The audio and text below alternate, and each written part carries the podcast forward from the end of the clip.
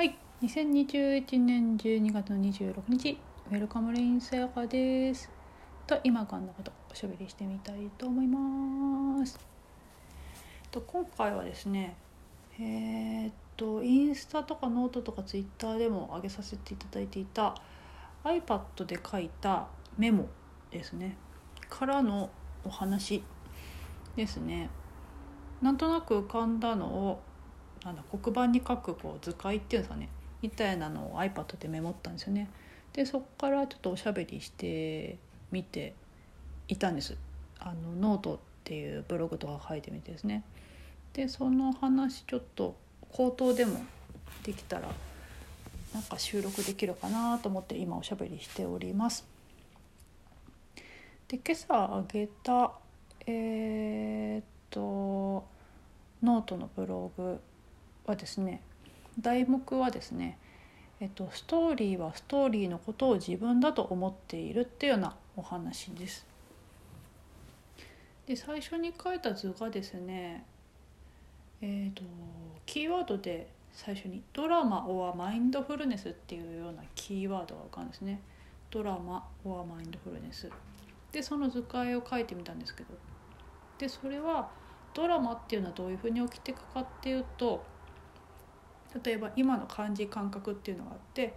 でこの漢字感覚に解釈とか概念とか意味付けっていうか思考をつけることによってこうストーリーっていうかな物語のようなものが展開していく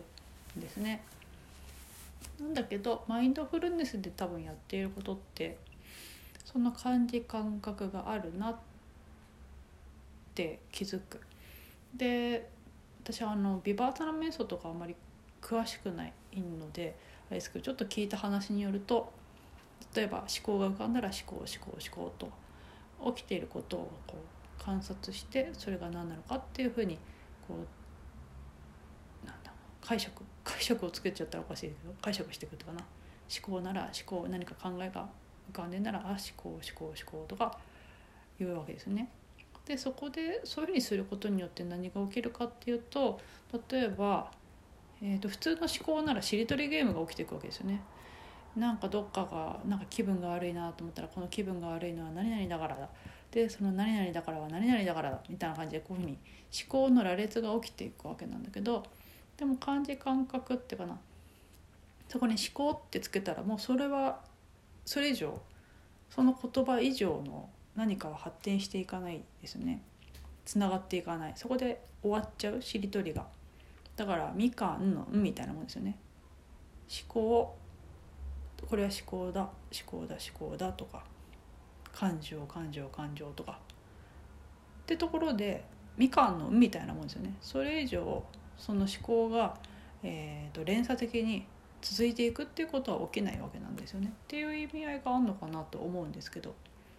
だからマインドフルネスっていうのはそんな風にしてドラマを展開させていかないっていうかな。ストーリー展開させていかない、えー、とそのシンプルなままにしておくみたいなそういう効用が多分あると思うんですけど。でうんであとその今話していたストーリーですね。その漢字感覚っていうものに対して思考とか感情とか違う 概概念思考概念意味付け解釈をつけることによってなんかまるで物語っていうかな、まあ、物語ってその思考感情とかいうかなんだ概念の中にしかないわけなんですよねだからね。なんだけどでそこノートで書いてたのは多分あの自分っていう存在がそのストーリーを生きているって思っているんだろうなって思うんですよ自分って。その自分っていう主体が何かストーリーとか物語、まあ、それを人生っていうわけなんですけどを生きているっていうふうに自分って解釈しているんだけどそうじゃなくってその自分っていうものって違う言葉で言うと、まあ、ストーリーとかあとプログラムとか記憶なんですけどなんですね。だから自分がストーリーを生きているんじゃなくてっていうよりかはストーリーがストーリーのことを自分だと思っているっていうことですよね。だ思考は思考のことを自分だと思ってるしその思考を記憶とかプログラミングって言ってもいいんだけどそのプログラミングはプログラミングのことを自分だと思っているしでストーリーは、ストーリーのことを自分だと思っているですね。でこれって例え話で言うとですねあの AI の話これ前にもなんかした気がするんですけど AI がに自我があった場合っていう話ですねそれで例えるとすごく分かりやすいんですけどあの人工知能ですよね AI という人工知能を作った人間からしたらその AI 人工知能っていうのは AI だっていうふうに分かっているんだけどでももしその AI に自我があった場合はその AI は AI のことを自分だと思うわけですよね。っていうそれと同じことがこの人間っていう身体機能の中で起きているっていうふうにイメージするとすごく分かりやすいんじゃないかなと。だからその自分と思っているものってなんだろうねっていうと記憶とか思考とかプログラミングとか、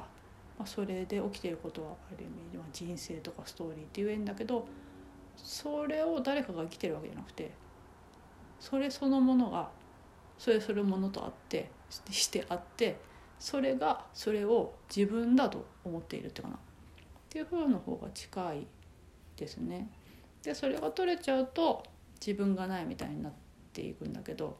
まあ、それがあることによって分離感っていうのがあるとですね。